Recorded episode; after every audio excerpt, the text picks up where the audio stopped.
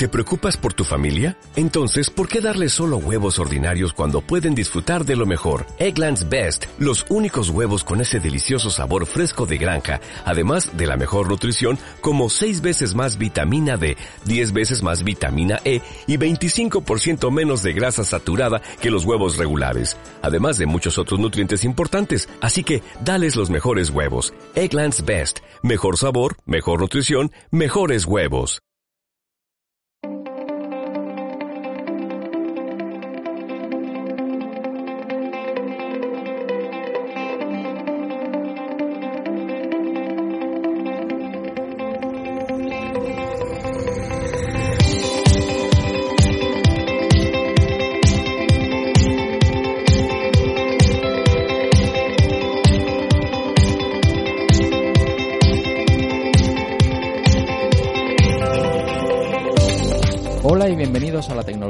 Un podcast en el que damos a conocer a empresas y personajes influyentes en el mundo de la tecnología y que hoy están más allá de nuestras fronteras. Os habla Pablo Trinidad y a mi lado me acompaña el gran Fran Blanco. ¿Qué tal, Fran? Hola Pablo, ¿qué tal? ¿Cómo estamos? Pues bueno, hoy nos vamos a meter en el mundo inexplorado de las comunicaciones, ¿no? siempre estamos muy relacionados con el mundo del software y tal, y vamos a ver qué oportunidades nos abre todo esto, ¿no? Pues efectivamente, esta vez yo creo que he tocado algo más físico, más que algo lógico, y yo creo que siempre es, siempre es bueno tocar nuevos, nuevos, nuevos palos, ¿no? Eso es. Y, bueno, vamos a, viajar a, Florida para que nos cuenten algo que yo creo que va a ser bastante interesante mm, por no estar acostumbrados a, esto y estar todo el día hablando de software. Así que si te parece, vamos a, a coger el avión. Vamos a ello.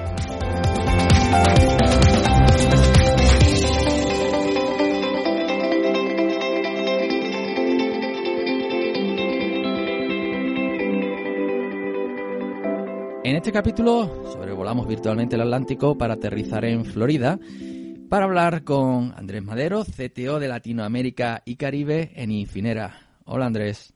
Buenos días Pablo, ¿cómo estás? ¿Qué tal? Pues bueno, eh, Aquí ya sabes que siempre empezamos el programa con una primera pregunta, eh, que no tiene nada que ver con tecnología. Fran, todo tuyo. Efectivamente. Así que sabemos que, Andrés viene de Colombia, así que queremos preguntarte, ¿qué plato colombiano echas de menos en los Estados Unidos, Andrés? eh, wow, esa es una pregunta súper difícil.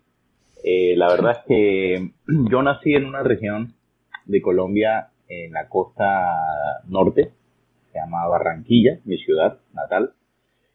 Y ahí en Barranquilla nosotros tenemos un, un, pez muy particular de agua salada, se llama la mojarra, eh, y es quizás eh, el pescado favorito mío, ¿no? Y, la verdad es que lo he hecho muy de menos, me parece muy curioso porque cuando yo me mudé a Estados Unidos, eh, en la Florida hay mucho, hay mucha influencia latinoamericana, hay muchos colombianos, hay muchos cubanos, muchos venezolanos. Y yo pensaba, bueno, listo, voy a ir a un restaurante colombiano para, para comerme mi mojarra.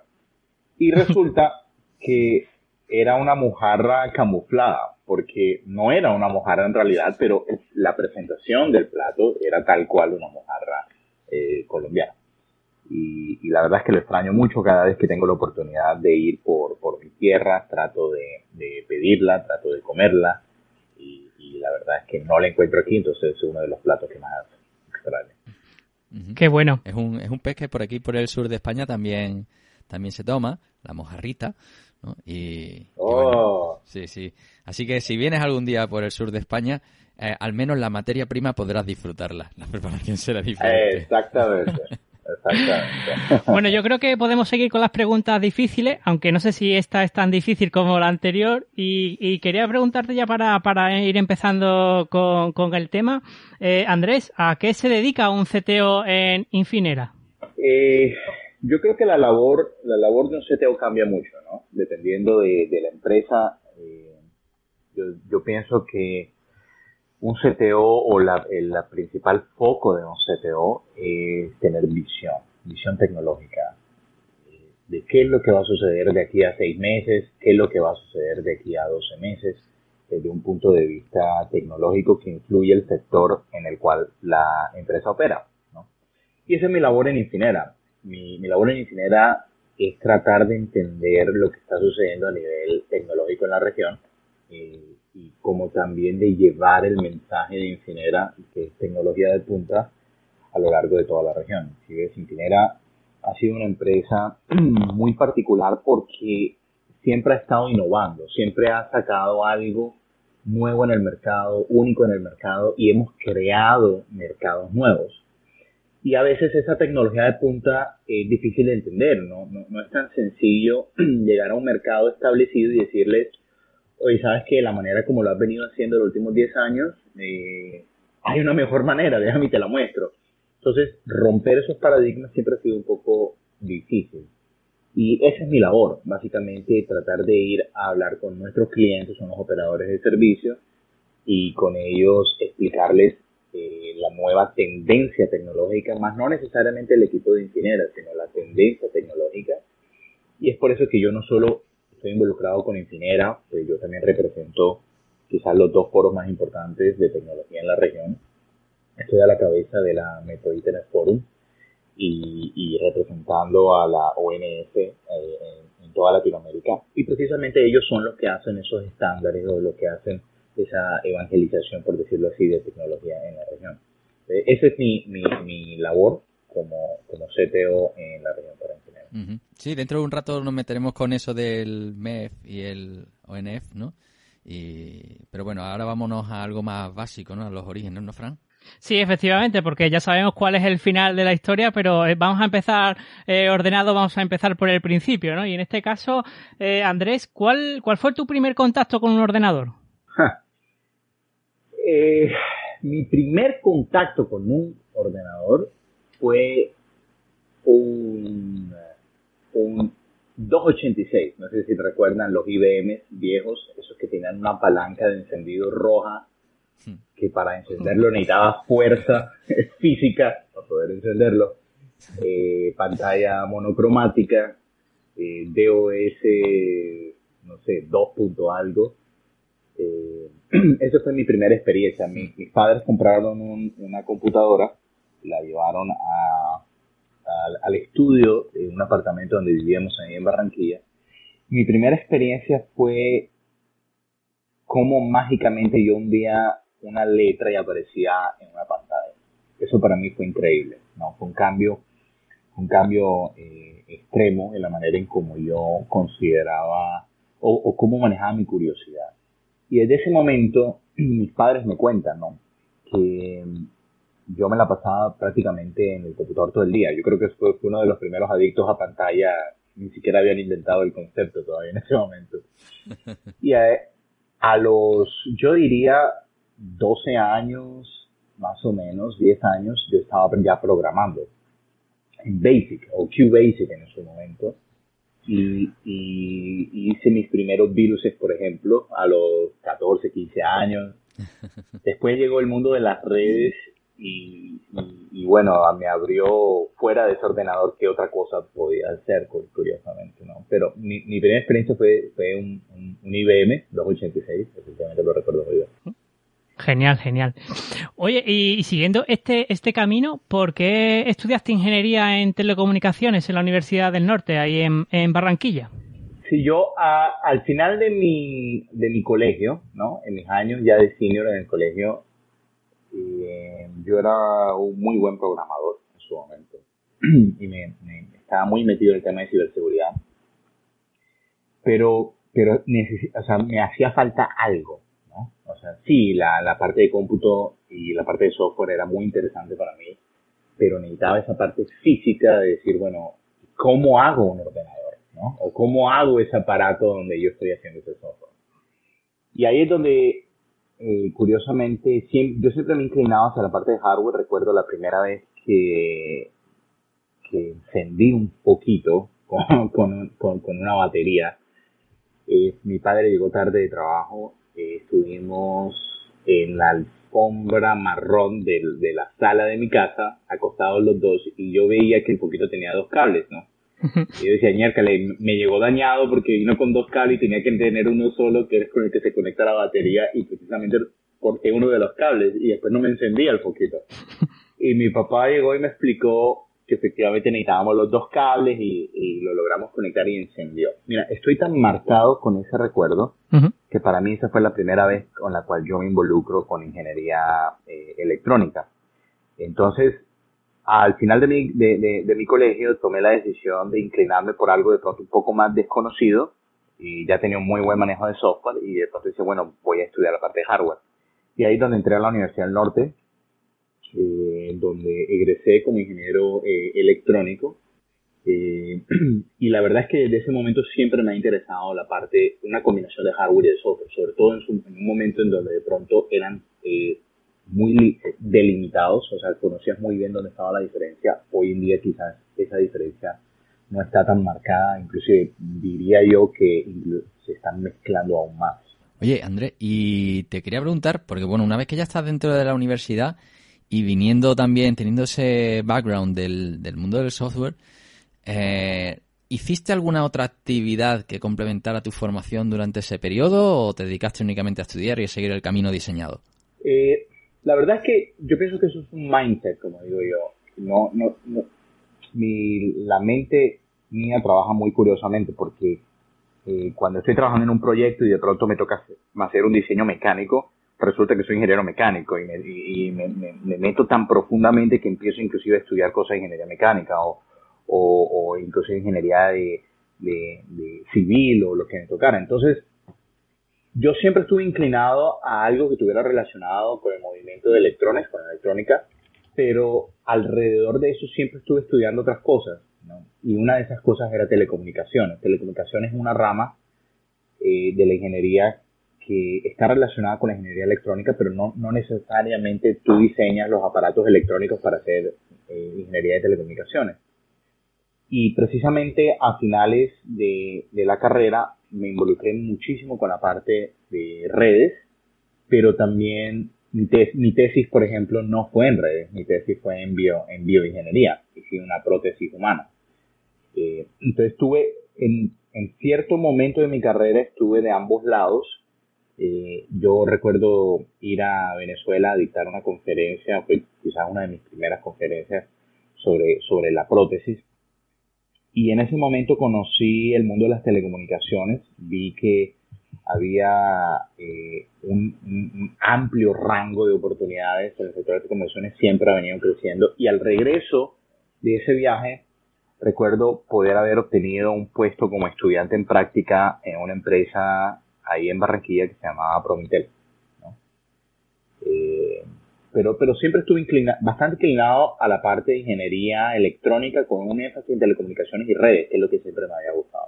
Qué bueno. Entonces, digamos que puede ser ese, digamos, el, tu primer contacto con, con la empresa, digamos. Sí, exactamente. Ese fue mi primer eh, exposición al mundo corporativo.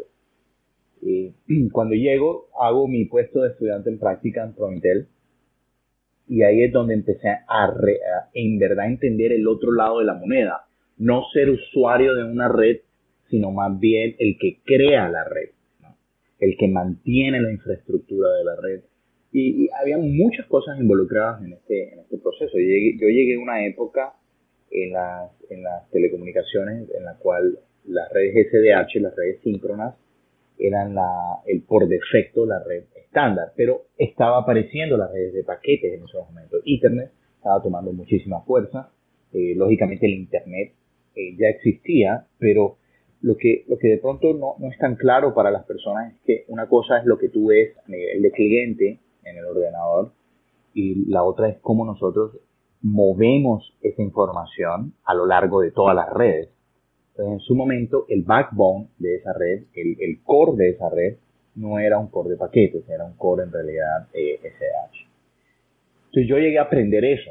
Eh, y llegué precisamente en un momento en la red donde lo que se nos había solicitado hacer era reemplazar esa tecnología. Entonces, curiosamente, me tocaba ser experto en una tecnología para después olvidarme de esa tecnología porque la estaba reemplazando por una nueva.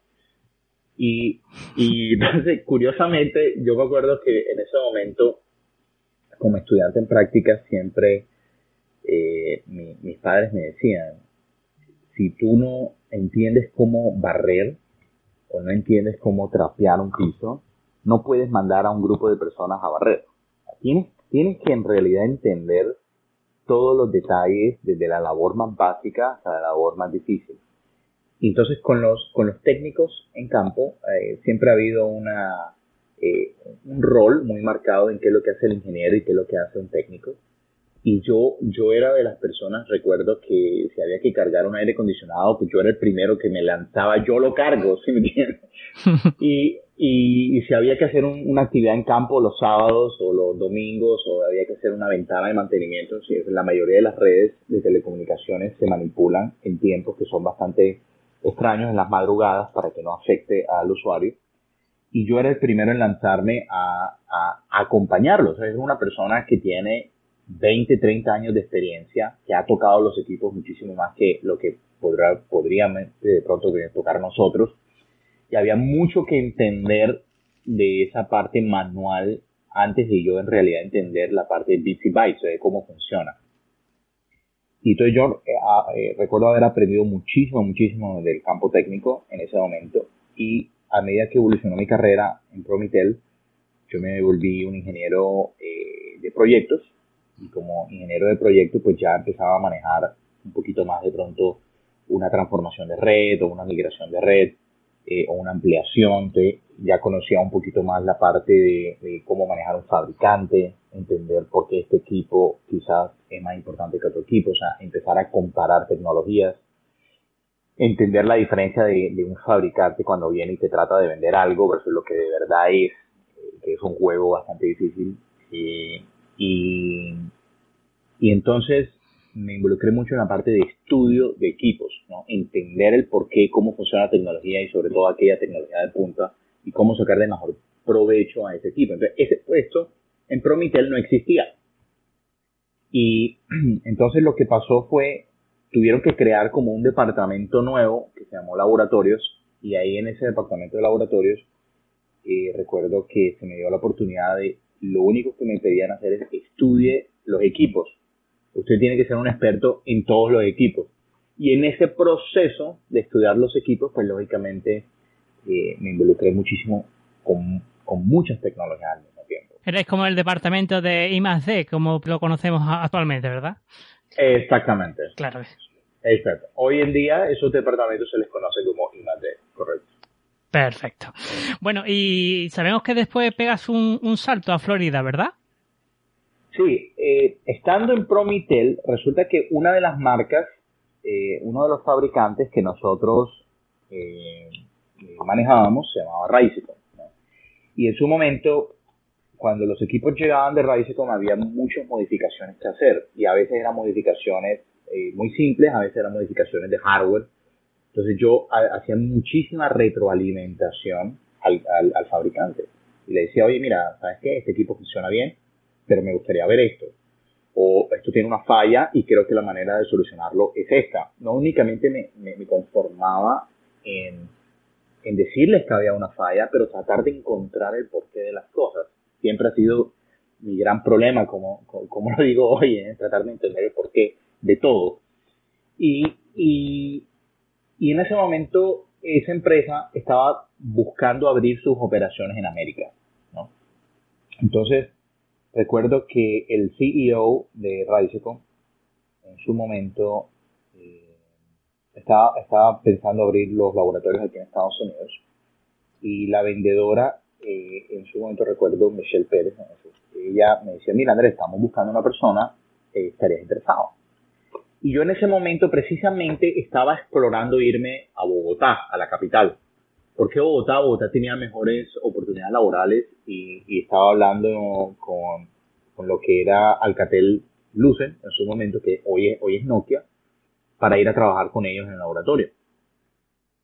Y entonces esta empresa, que es una empresa eh, china, ellos me contactaron y la persona de ventas me dice, Michelle me dice, Adi Andrés, te queremos entrevistar, nuestro CEO va a estar ahí en, en, Medellín, eh, si quisieras entrevistarte nos gustaría que viajaras a Medellín. Pero entonces yo, y, esto fue una experiencia de vida tremenda, porque es que yo venía acostumbrado a que la empresa manejaba todo. Me decía, mira Andrés, aquí está el tiquete, el tiquete de avión, aquí están tus viáticos, están tus cosas. Yo como ingeniero únicamente tenía mi mente para estar estudiando equipos. Y, y entonces Raicicon me dice, no, pero tú tienes que comprar tu tiquete y tienes que comprar tus cosas. Entonces yo me quedé, yo me quedé, oye, pero ¿qué, qué, qué tipo de empresa chichipata viene y me dice que yo tengo que hacer todo y no me pagan las cosas? Ese fue mi, mi, mi, mi, mi, presentimiento en ese momento. Y recuerdo que hablando con, mi, con mis padres, eh, eh, mi padre me aconsejó, y yo, mi hijo, eso es una prueba. vaya, vaya y mire, pero eso es una prueba.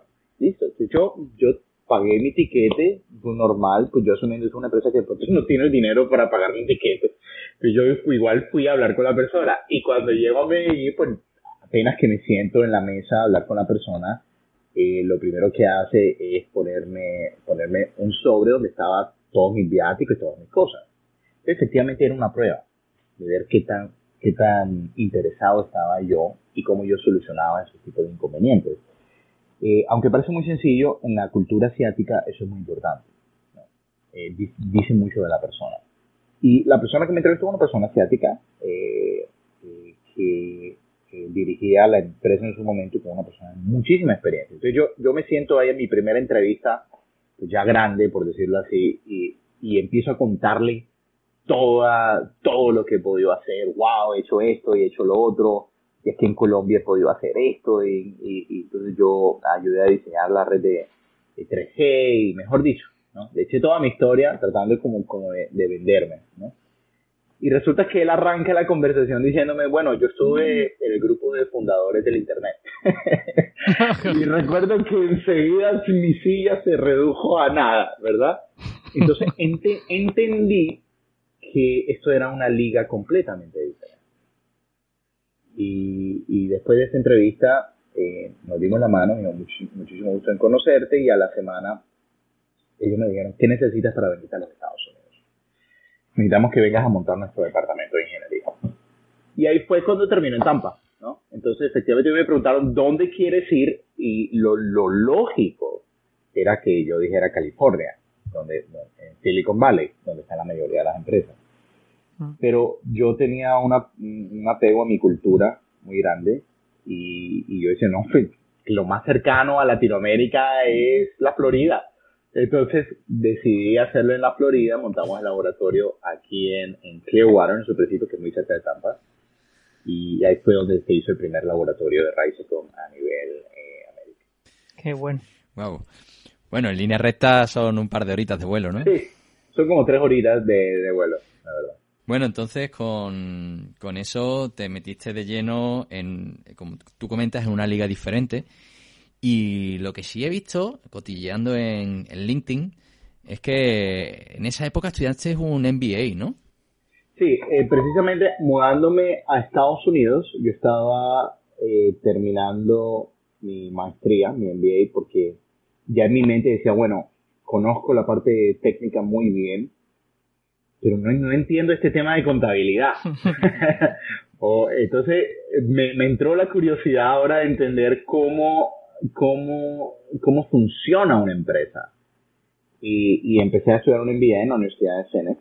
Y, y, precisamente yo me mudo a los Estados Unidos en enero, febrero, y al mes estoy terminando mi maestría. Y precisamente en esa época, en esa época, cuando yo vengo a Estados Unidos, eh, yo estaba ya por, por casarme con mi esposa, María Paula Urquijo, y ella, eh, entonces fue una, fue una conversación tremenda porque ella es abogada en Colombia. Y yo le decía, hija Calenera, tenemos esta oportunidad, pero allá en Estados Unidos las leyes son diferentes. Entonces, fue un sacrificio, fue un sacrificio tremendo y, y, y yo creo que la, si tú miras la trayectoria de cualquier persona exitosa, eh, tienen muy involucrado y una cosa que mi, madre siempre me enseñaba, me decía, detrás de todo gran hombre hay una gran mujer. ¿no?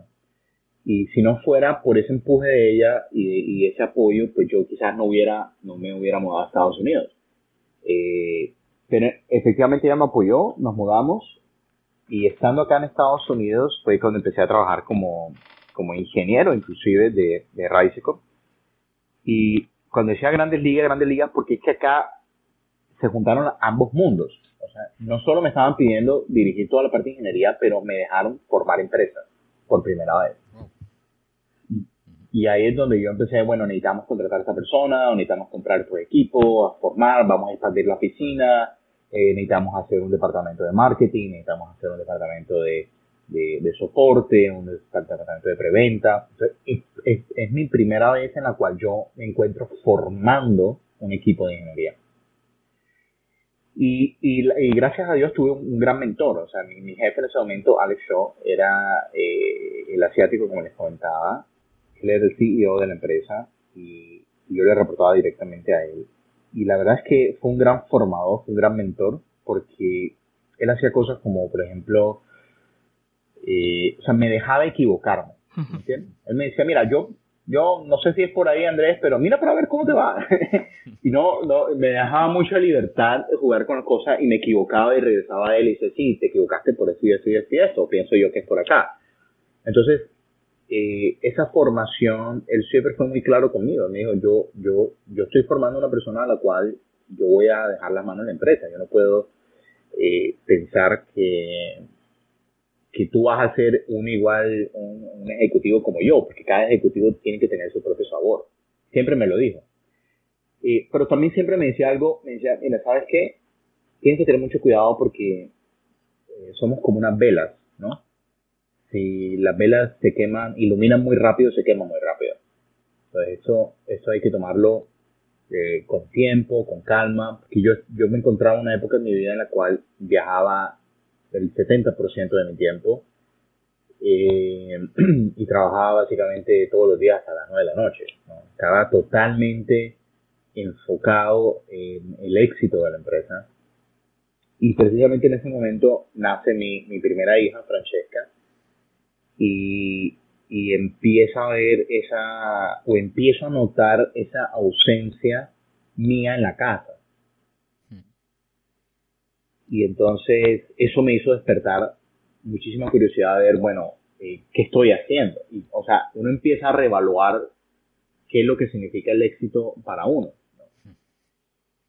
Y entonces siempre mi esposa, siempre fue ese polo tierra, como ella me dice, si yo te dejo solo, Andrés, te, te, encuentro sentado en un lugar pensando en qué cohete vas a inventar. Entonces siempre tengo que como aterrizarte a esa realidad y en eso, y en eso hemos estado. Entonces, con Raicecom, eh, yo fui el vicepresidente de ingeniería para toda la región, eh, pero con ellos monté muchísimos departamentos. Monté el departamento de Business Development, eh, dirigía el equipo de venta, eh, manejaba los canales, manejaba sobre todo la estrategia de ataque, la estrategia de contraataque contra los otros fabricantes. Ahí aprendí muchísimo de todos los sectores. Entonces, esta historia de paternidad y evidentemente ese desequilibrio que, provoca en la gestión del tiempo, ¿es la que te llevó a dar el salto a Infinera o, fue otra razón? Sí, muchísimo tuvo que ver con eso. Eh, eh, la verdad es que yo iba a Asia cada 7, 8 meses, algo así. Y recuerdo que cuando yo estaba eh, de viajes, me perdí, por ejemplo, la primera vez que caminó mi hija.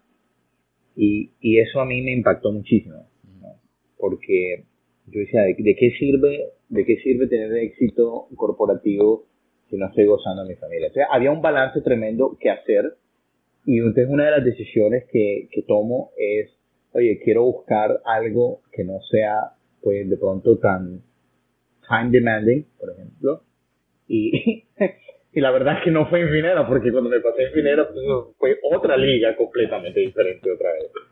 Pero en su momento la decisión fue esa, bueno, voy a viajar un poco menos y, y me cambio a un, al departamento de marketing, inclusive.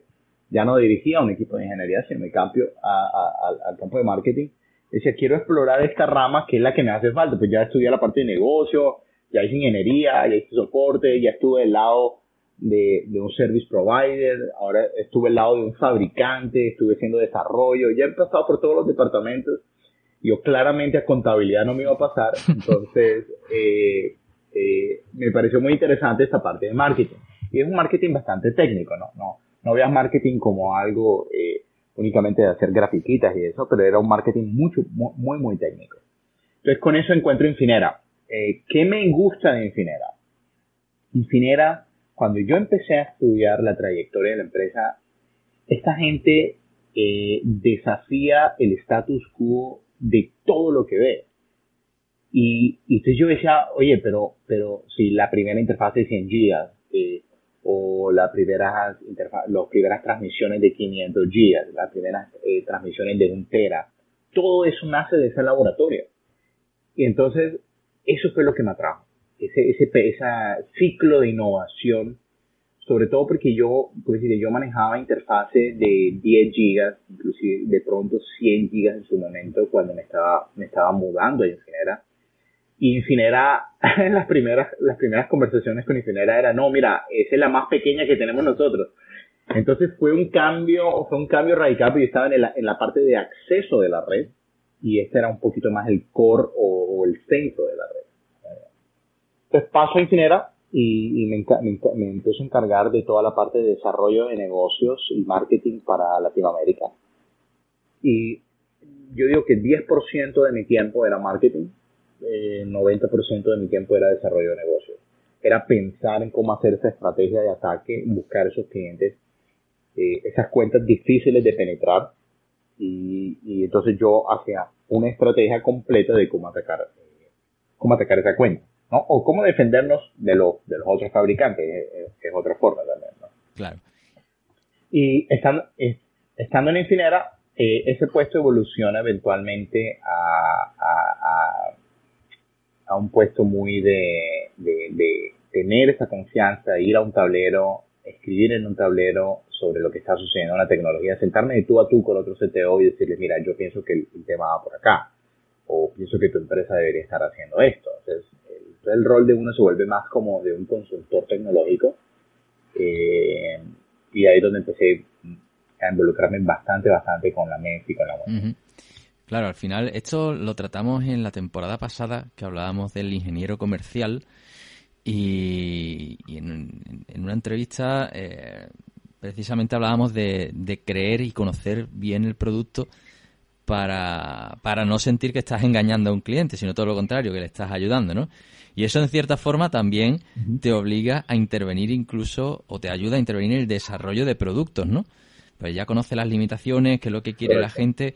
En este caso también como CTO, eh, ¿intervienes en, en, los procesos de creación de nuevos productos? Sí, mucho. Hay, hay, mucha, nosotros somos esta, ese vínculo de lo que sucede en la región con, con R&D. Eh, ellos necesitan saber, bueno, que, cómo lo ven, ¿no? O sea, ¿qué, piensan? No solo qué piensan de mi producto, pero que, cómo ese producto se está desarrollando como, como ciclo de vida dentro del cliente final.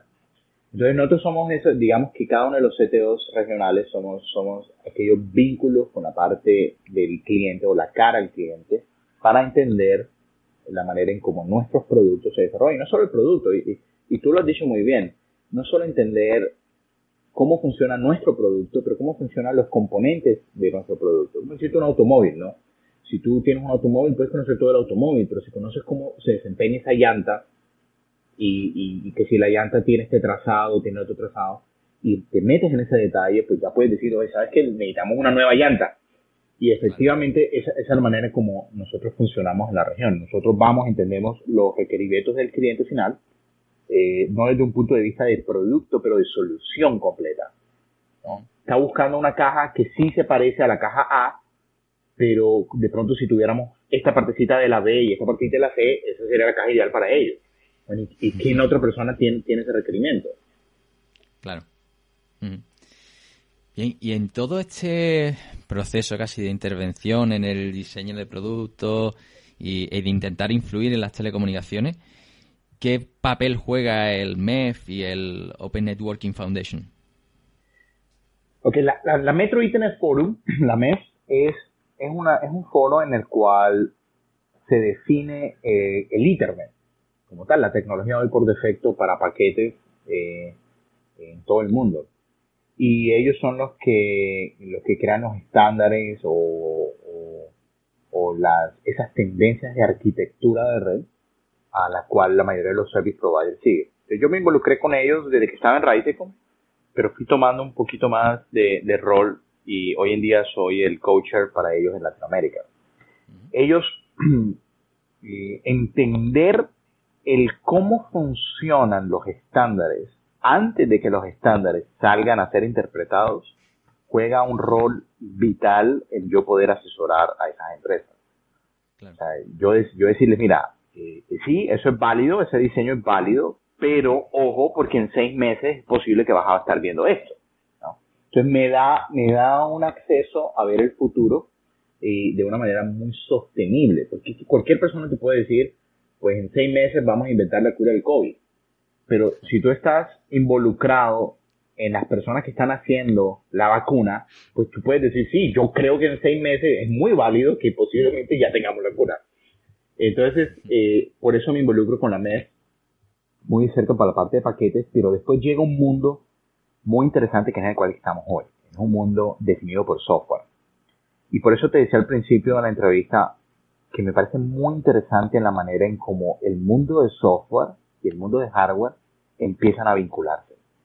Y, y hay una nueva tecnología en el mundo de las telecomunicaciones, se llama Software Defined Networking, SDN, que combina esos dos mundos.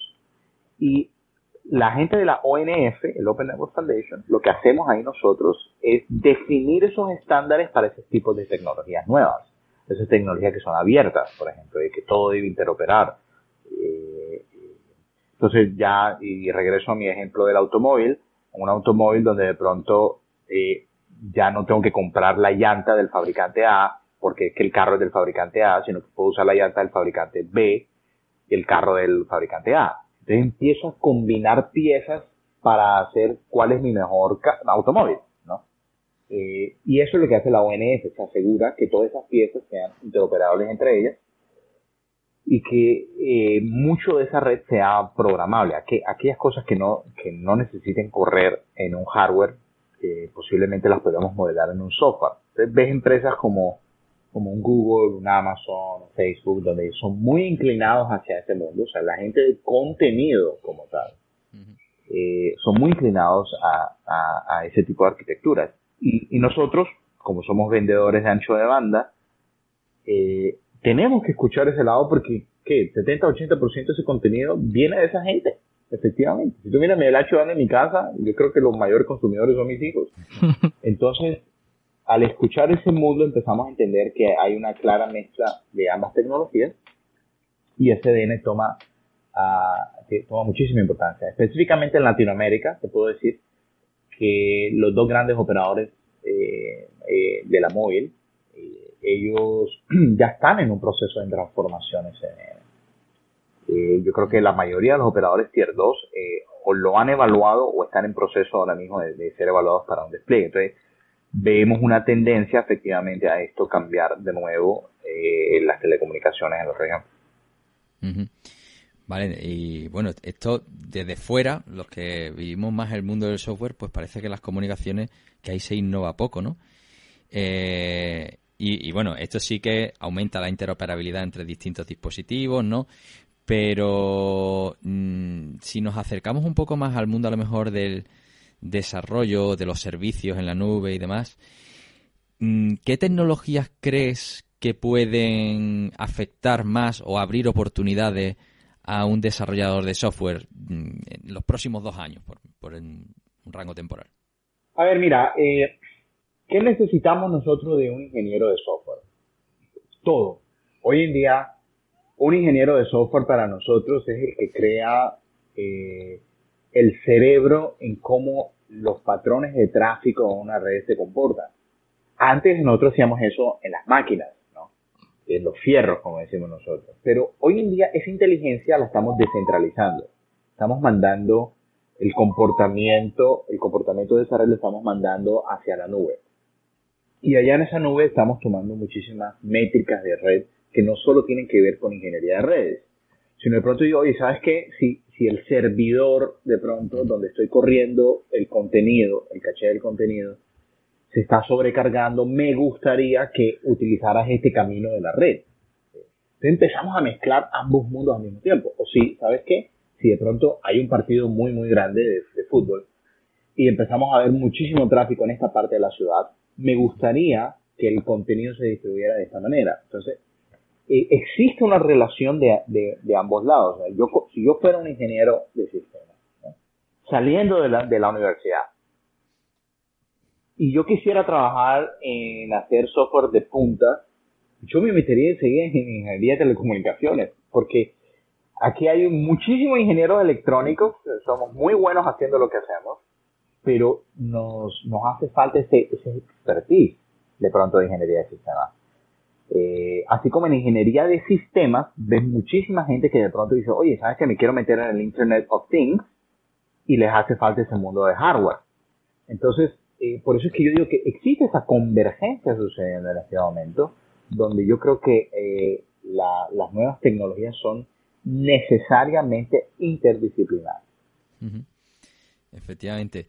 Y, hay problemas que ya muchos han dejado de, muchos programadores eh, se han olvidado de ellos, ¿no? El primero, el problema de la memoria, Ya parece que la memoria es infinita, pero incluso en las comunicaciones parece que, la, que los paquetes siempre llegan, ¿no? Mm.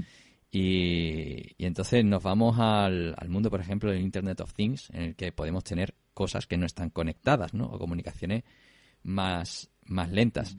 Eh, yo creo que, bueno, esto es una opinión, aquí es una pregunta, ¿no? Eh, que ahí también es una cuestión de que obliga a, a, los desarrolladores a conocer todo, toda la línea, desde que están programando hasta lo que sucede en el mundo del hardware porque si no fallan las cosas y, te pierden, ¿no? Entonces yo creo que esa es una de las, eh, eso es un buen campo mm, donde hace falta ingenieros, pero que tengan esa, más que nada esa flexibilidad, ¿no? Porque al final nos encontramos casi los tres extremos, ¿no? Ingeniería eléctrica o electrónica, según el país, ingeniería informática y en medio de la ingeniería de telecomunicaciones, ¿no? ¿No crees tú que importa un poco más el tener esa flexibilidad y esa inquietud por aprender cosas nuevas que lo que se estudia? Yo creo, mira, ¿sabes qué? Yo pienso que es que hoy, para, para ser exitosos en este mundo de tecnología, yo creo que ni siquiera ya es una opción. Eh, si, ves, si yo te regreso hace 10 años, un ingeniero de sistemas que salía como ingeniero de sistemas, conocía cómo armar un computador. Hmm. Conoce cómo armar un ordenador, la memoria, como la RAM, como el disco duro, o sea, conocía la máquina. El problema que tienen los de hoy es que ya ese ordenador no es un computador necesariamente, es, eh, puede ser cualquier cosa, un celular, un, un, reloj, puede ser eh, eh, una nevera, un televisor, cualquier cosa es un ordenador en realidad. Y ese es el Internet of Things. Y, y entonces, nosotros como ingenieros de telecomunicaciones vemos esto como un reto tremendo. Piénsalo de esta manera. Yo antes lidiaba con qué tan rápido puedes tú, como usuario humano, mandar información. O sea, que eh, si vas a escribir, no sé, una página, la envías, o vas a escribir un chat, lo envías. Pero es que eh, en el mundo de hoy tenemos algo que se llama machine to machine, ¿no? Y cuando hablas de machine to machine, entonces yo ahora lo que estoy viendo es que el tomacorriente de mi casa o el interruptor de luz de mi casa se está hablando con el router porque están intercambiando información entre ellos de que si la luz está prendida o está apagada. Y la nevera le está diciendo de pronto al televisor, sí, me hace falta eh, comprar esto y esto y esto y esto y lo otro, por favor, mándale al cloud la lista de los de, de, de, de, compra, del carrito de compra que se necesita hacer. Entonces el cloud se lo está mandando al celular. Entonces hay mucha interacción entre máquinas en realidad. Y eso lo que hace es que yo en vez de tener un, un celular al cual tengo que atender, ahora voy a tener muchísimos dispositivos al mismo tiempo. Y eso es lo que da, eso es lo que da el nacimiento de la necesidad de una, una nueva tecnología de red. que, eh, eh, eh, ya sabemos que las redes de 4G no van a dar abastos para este tipo de interacciones y es por eso que hemos, hemos trabajado en las redes de 5G. ¿no? están diseñadas para que esa interacción tenga la, la, la, menor latencia posible, el menor tiempo de interacción posible y además que tenga el ancho de banda suficiente. Si tuvieras un, un automóvil que se maneja solo y la cantidad de ancho de banda que consume es increíble, porque tiene que estar mandando a la nube eh, eh, cada una de las, de las cámaras con las cuales él se dirige, bueno, es únicamente el GPS, el GPS se torna algo eh, básico en realidad para ellos. Ahora, ahora lo que estás transmitiendo es un video en tiempo real y estás haciendo un procesamiento en tiempo real. Entonces, si tú consideras que un carro tiene 6, 7, 8, 9 cámaras al mismo tiempo y que están todas ellas procesando y que de regreso le tengo que enviar yo la información a cada carro, multiplica cuántos carros hay y que en ese carro hay 5 personas con un celular perdido. Eh, es una explosión de información la que estamos viendo y por eso da, da el nacimiento a las redes de 5G. y, bueno, ahí con, con, esa estructura en la que todo se manda a través de esa, de esa red, surgen problemas de privacidad y también de latencia y, y bueno, mm, y también de capacidad de computación, ¿no? Eh, por soltar alguna palabrota de este género de las comunicaciones, eso del edge computing, ¿en qué, qué papel juega en todo esto el Internet of Things? Si yo estoy buscando la información a la nube, ¿no? Y mucha gente dice la nube, la nube está allá arriba. y me demoro, me demoro 50 segundos, por decirlo así, a llegar a la nube. ¿Y qué sucede si yo te bajo la nube y te la pongo más cerca? Entonces, la, reduzco la latencia. ¿verdad? Entonces, eso es básicamente lo que estamos haciendo con el cómputo. si, si yo tengo que ir a un data center a hacer el cómputo de esa información, ¿qué sucede si te llevo ese cómputo o esa fuerza de cómputo, te la llevo más cerca al usuario? Te la llevo a la antena celular y de pronto yo, yo voy a la antena celular, hago lo que necesito hacer, eh, lo que antes lo hacía en el data center y la antena celular se lo regresa directamente al aparato. Entonces ya la antena celular no tiene que comunicarse hasta el data center, sino que ahí donde se hizo el cómputo. Entonces, eh, aunque el comportamiento y la inteligencia de las redes se está volviendo más eh, centralizado, donde yo puedo ir en, en, realidad a tomar una decisión en la nube, quizás la parte de cómputo se está descentralizando. Yo estoy llevando donde yo ya no tengo un solo servidor que hace todo, sino que más bien rompo ese servidor grandote en, en, en, en, máquinas más pequeñas, en ordenadores más pequeños que están distribuidos a través de toda la red para ocuparse de esa carga de trabajo. Entonces, eso es el edge computing. Claro, entonces eso puede romper un poco ese status quo eh, que centraliza en unas cuantas empresas la, la, gestión de la nube, ¿no? Porque al final son, y, y, vuelve a meter otra vez en el juego a las telecos, ¿no?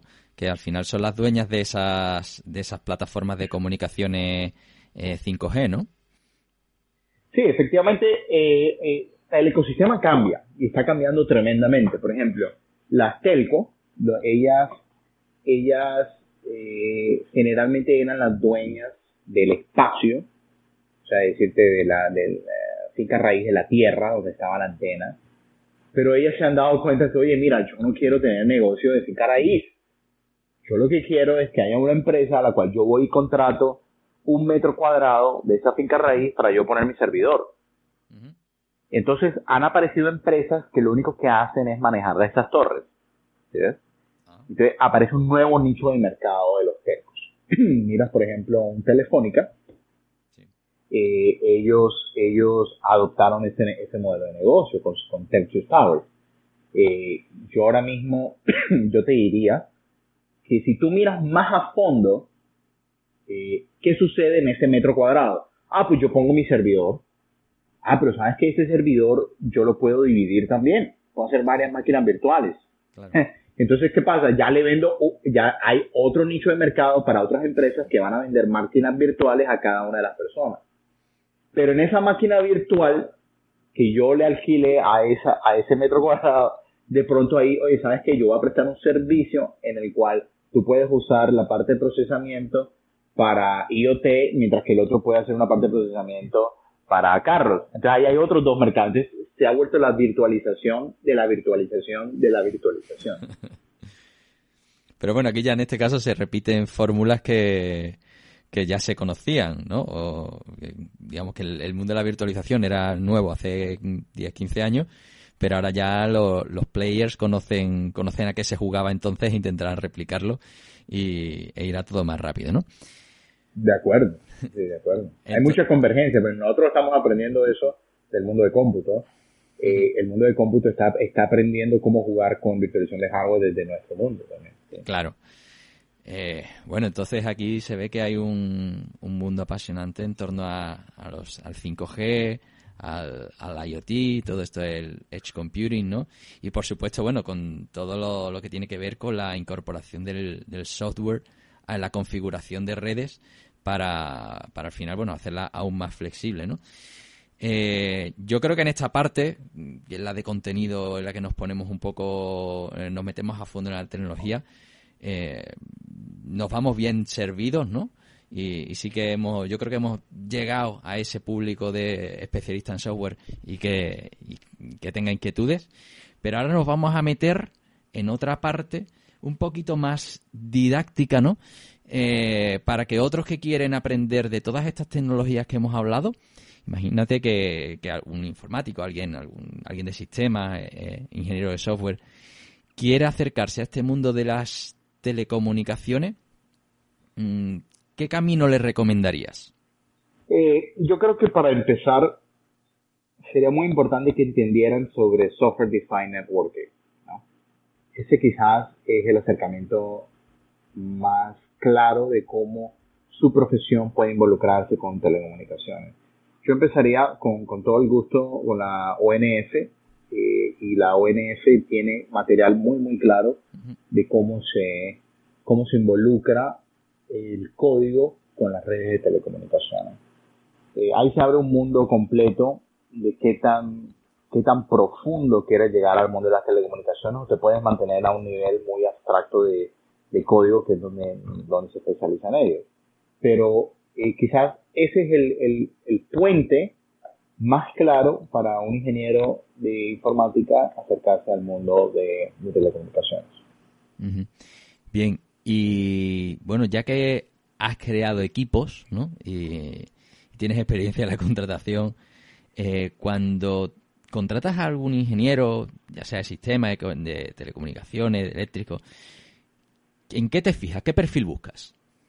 Mira, sabes que eso ha cambiado bastante. La verdad es que eh, a medida a medida que ha pasado el tiempo, eso, ese nivel de expertise ya, ya, ya de pronto no, no me interesa tanto una persona que sepa todo, pero una persona que sea muy buena haciendo una sola cosa, para formar un equipo más grande. Eh, lo que sí me gustaría encontrar, o lo que siempre trato de buscar, es ese pequeño emprendimiento o esa pequeña curiosidad de ingenieros que no necesariamente está presente en todos los ingenieros. Todos los ingenieros somos curiosos por defecto, ¿no? Pero eh, está aquel que dice, oye, ¿sabes qué? ¿Y si hacemos esto? ¿Y si hacemos lo otro? Entonces yo ya no me enfoco mucho si viene de una universidad X o si viene programando, o tiene 15 años programando o tiene un año programando. Eso, eso para mí eh, es fácil de entrenar o de corregir en su momento. Pero lo que es muy difícil es despertar curiosidad. Yo creo que eso eh, se puede mejorar, pero no se puede enseñar en realidad. Y, y cuando formamos equipos, quizás esa es el, el, la principal función que buscamos nosotros es qué tan curioso es esta persona. ¿Qué pasa si yo a esta persona le digo, oye, mira, eh, te entrego este proyecto, eh, dime a ver qué pasa? La mayoría de los ingenieros, o hay muchos ingenieros que van a llegar y te van a decir, mira, no va a funcionar por esto, por esta razón, por esta razón, por esta razón, por esta razón, o no lo vemos viable por esta razón, por esta razón, por esta razón. Pero no todos te van a decir, sabes qué, ya encontré mil formas de que no va a funcionar, pero pienso que puede funcionar por este lado. Entonces, eh, está el tipo de ingenieros que son muy críticos, los que van y buscan ese problema, son muy buenos investigando ese problema. Si, si es así, usted es un ingeniero de soporte técnico, vaya y haga soporte técnico y tienes que conocer qué es lo que te gusta. Pero si tú vas a ser un diseñador, a mí no me interesa saber cómo no funciona. Quiero saber cómo funciona, cómo lo vamos a hacer funcionar. Y, y, y, esa quizás es la, la, característica más importante cuando uno va a armar un equipo de desarrollo. A mí me gustaría, mm, mm, respecto a esto de, eh, llevamos hablando de formación de equipos desde, desde cuando sales a, Tampa, eh, es eh, desde, o sea, desde ese momento, desde Tampa, eh, la búsqueda de talento es tan complicada como la conocemos actualmente. Sí, mira, una de las principales discusiones que siempre tuve con mi, con, mi jefe en ese momento, él me decía, o sea, ¿qué vas a contratar en Tampa? Tampa, Tampa es una ciudad eh, de, de playa, por decirlo así. Eh, no hay una fuerza de ingeniería fuerte. Y la verdad es que tienen razón en mucho, en mucho, en mucho de eso. Si tú vas a buscar la mayor parte de high tech, la vas a encontrar en Dallas o la vas a encontrar en Silicon Valley o la vas a encontrar en, en, cualquier lugar que no sea Tampa. Y, pero yo, yo, mi visión era un poquito más allá de eso, porque es que hoy en día, mira, y lo, y lo ha salido, eh, ha salido a reducir con la pandemia. Eh, si tú no eres capaz de trabajar de tu casa, eh, creo que es muy complicado para ti hablar de tecnología en los próximos 10 años.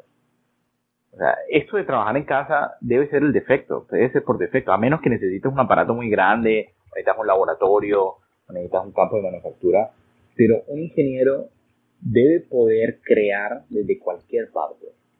Y curiosamente, eso es un dato muy curioso, pero mi mujer, yo tengo, yo tengo mis peleas con mi esposa a veces porque eh, yo cuando me ducho, en la ducha, hago muchos diagramas de cosas, ¿no? en, en, en, el vidrio de la ducha.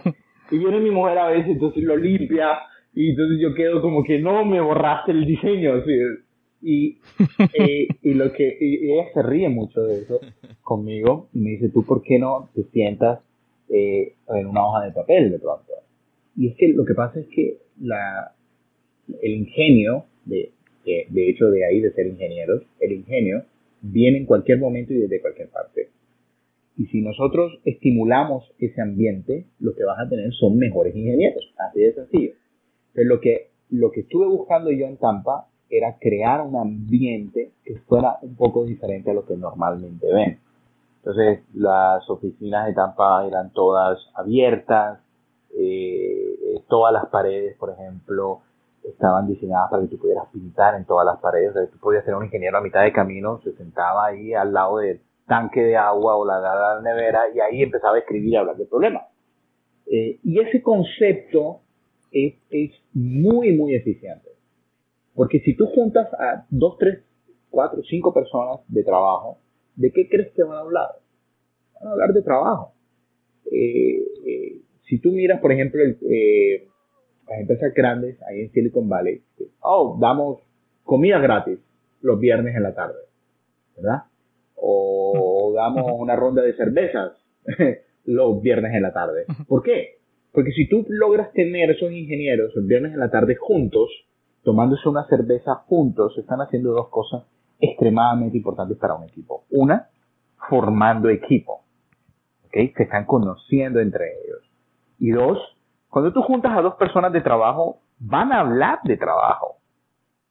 Pueden hacer un chiste, pueden hacer lo que sea, pero oye, sí, imagínate que, imagínate que tal persona del proyecto no hizo esto, o imagínate que el otro día hicimos este proceso y salió esto. Y, ahí, entonces lo que estás básicamente es incentivándolos a que sigan ese proceso eh, creativo eh, y crítico entre ellos.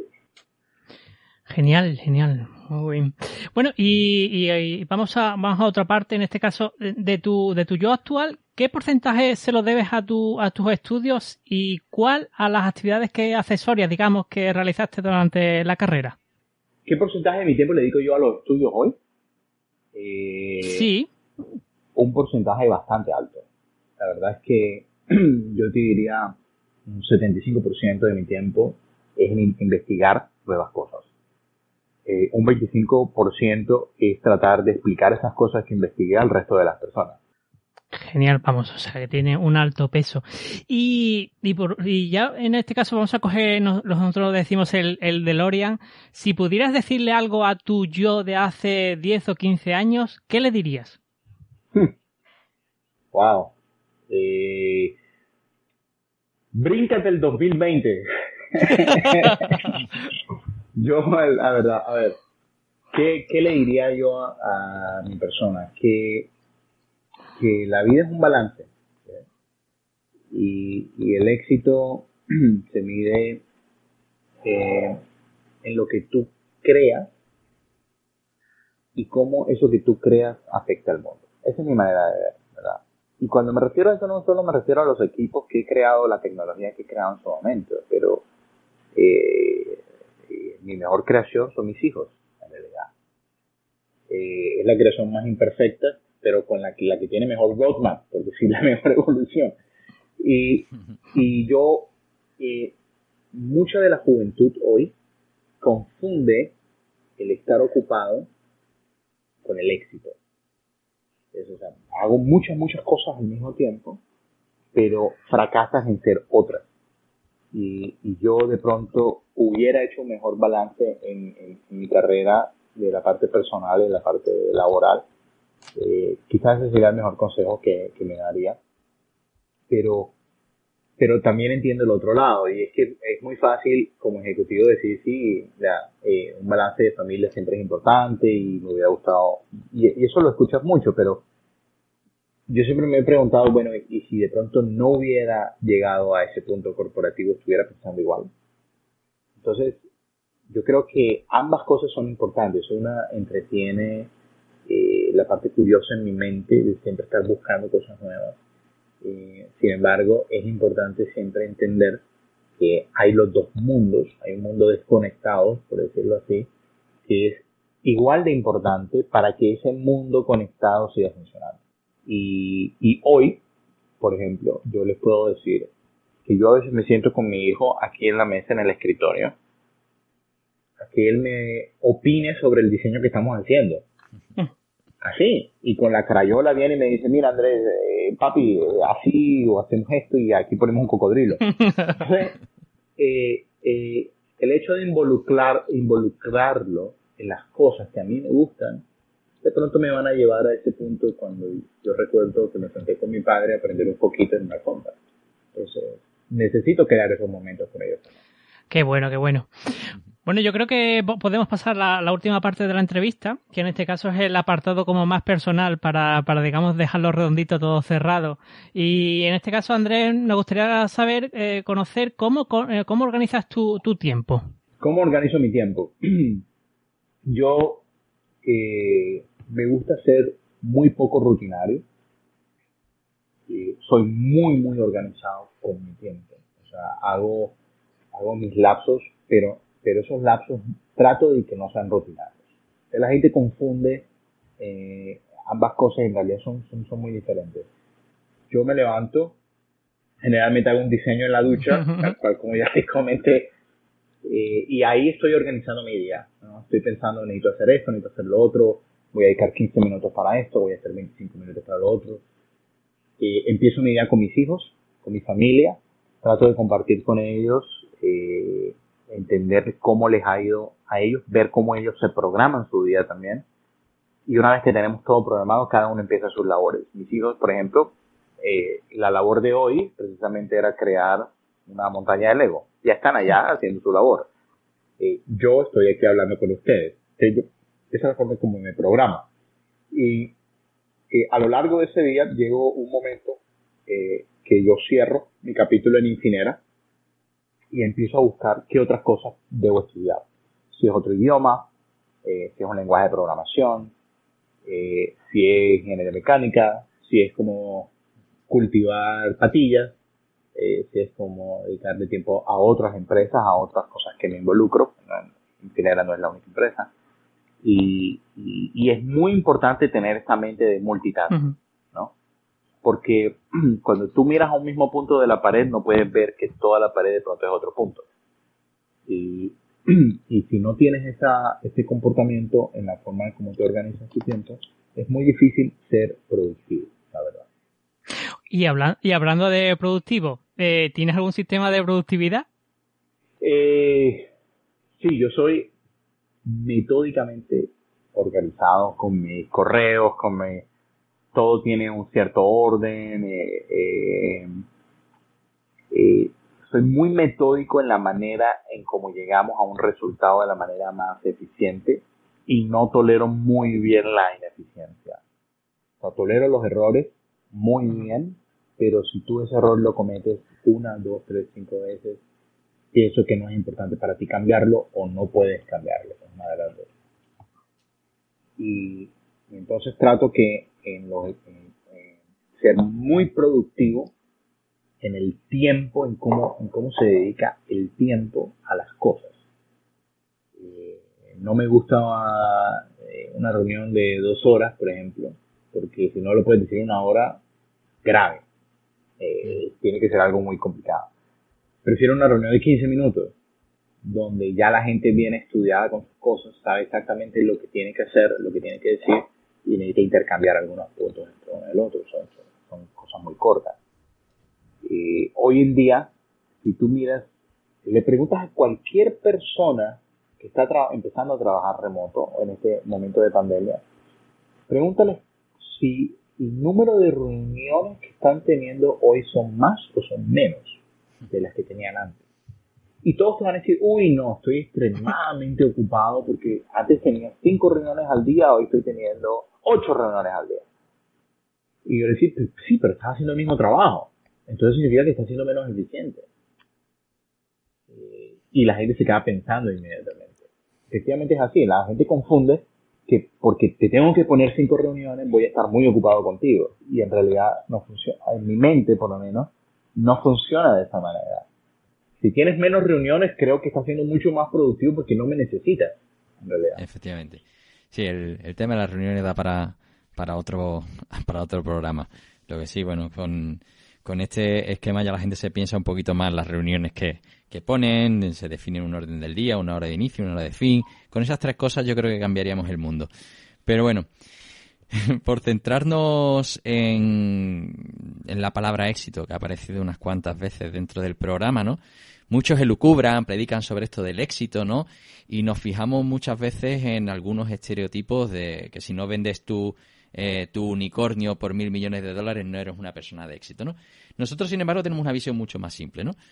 Eh, y es que alguien es exitoso cuando encadena varios días buenos. Tú cuando dices, hoy ha sido un día bueno. Cuando hago lo que me gusta. Ese es el éxito. Si tú, si tú eres una persona que te levantas todos los días y haces lo que te gusta, nunca estás trabajando, por decirlo de esa manera. Eh, eres una persona exitosa. Y mucha gente confunde éxito con dinero. Eh, el dinero no tiene, no tiene nada que ver con esto.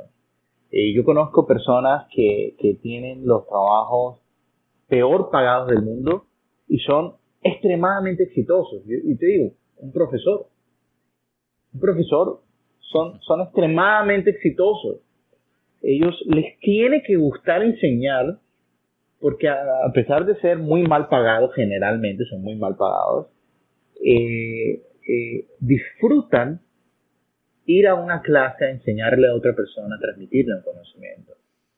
Y, y, y bajo ese orden de ideas, yo creo que, es más, hoy te preguntas a cualquier padre y te va a decir que no le está pagando suficientemente al colegio cuando ya tiene los hijos en la casa todo el tiempo. Y, eso va a ser la primera, el primer mensaje de todo. Se dan en cuenta que lidiar con un niño, por ejemplo, todo el día no es sencillo.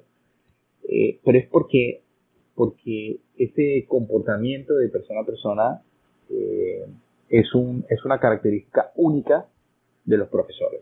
Esa es mi manera de ver.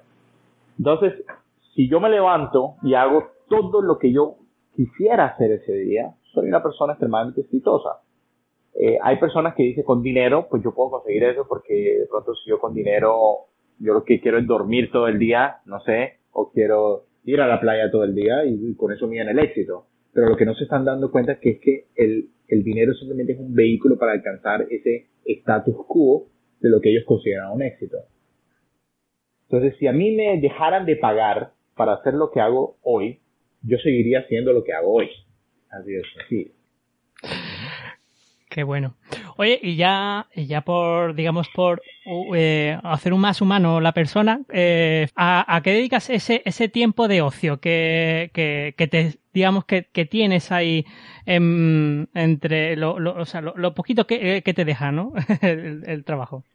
sí, entre trabajo, familia, eh, ¿a qué dedico mi tiempo libre? A mí me gusta mucho crear soy una persona eh, muy manual, a veces le gusta tocar cosas, crear cosas. Eh, hoy me encuentro, por ejemplo, eh, regresando a mis raíces de media electrónica. he hecho un pequeño laboratorio aquí en la casa en la cual estoy creando cosas que se me ocurren con mis hijos. tengo una, un pequeño taller en la casa en la cual estoy enseñándoles a ellos cómo construir cosas, así sea de martillar o de taladrar. y vamos y cultivamos una planta o bueno, ¿no? nos dedicamos a cosas muy manuales. Y muy poco tiempo de pantalla. ¿no? Es un momento para mí donde yo puedo de, verdad desconectarme. Eh, para aquellas personas que están en el mundo de tecnología, eso es muy difícil. Porque en el celular no solo está eh, de pronto mi trabajo, de pronto están varias empresas, está revisando qué sucede con la bolsa, está revisando qué sucede con no sé qué. Pero si tú de verdad puedes separarte del aparato un rato y le dedicas tu mente a otras cosas, yo creo que es muy, es muy productivo. Y eso lo he, lo he aprendido a hacer en mis últimos años ya. Eh, un poco del mundo conectado, aunque yo me dedico a conectar a las personas, esa es mi, esa es mi profesión. Pero eh, yo en, el, en los momentos de ocio me encanta construir, construir. a veces mi mujer me dice, le da miedo cuando cojo un martillo y un proyecto y empiezo a traer, por ejemplo, tablas y y traigo tornillos y llevo y dice, no, que voy a construir un, no sé, un deck en el patio. Entonces ella se, ella se hace una pequeña, se presigna, inmediatamente me dice, yo sé que va a funcionar, pero no necesariamente va a ser el más estético. y, y, ella ha aprendido a entender esa parte mía y la gracias a Dios me ha apoyado muchísimo en, aguantarme esas ideas locas. Qué bueno, qué bueno.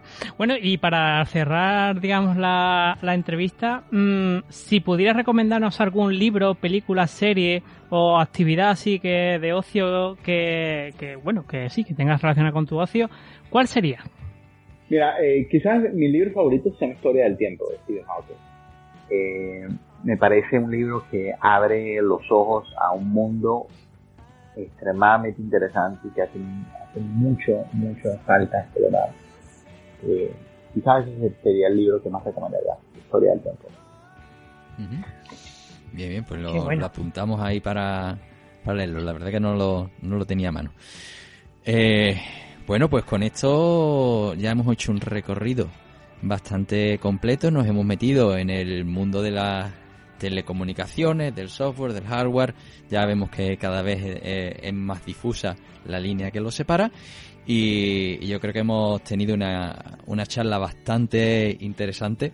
Así que Andrés, bueno, quería agradecerte eh, que hayas madrugado y nos hayas dedicado este primer tiempo de tu mañana eh, para, para hablar con nosotros. Con todo el gusto. Gracias a ustedes por el espacio y estaré muy pendiente de, de seguir escuchándolos. La verdad, muy interesante lo que están haciendo, los felicito. Muchísimas gracias. Oye, y, la verdad es que sí, la verdad es que hemos aprendido un, montonazo. Así que yo creo que como hemos estamos hablando de comunicaciones, yo creo que estaría interesante saber cómo los oyentes se pueden comunicar con nosotros, ¿verdad, Pablo? Muy bien hilado. Venga. ¿Has visto? Parece que estoy en la radio todo el día. Ok, bueno, pues, pues si eres eh, amigo oyente, si quieres escribirnos, puedes hacerlo a través del correo hola arroba o puedes suscribirte en iBox y en iTunes eh, buscándonos como Tecnologería, donde tienes ahí todos los programas de la red. Además puedes encontrarnos en tecnologería.com, donde abajo a la derecha tienes un enlace al canal de Telegram para saludar a, ahí que estamos todos, tantos oyentes como, como locutores, como todo el mundo ahí que, que te gusta la tecnología. Y recuerda seguirnos en Twitter y en Facebook como Tecnologería. Pues nada, pues con esto nos vamos hasta el próximo episodio en esta temporada que nos está llevando eh, más allá de nuestras fronteras y esperemos seguir encontrando historias tan interesantes como la de hoy. Un abrazo y hasta la próxima. Adiós.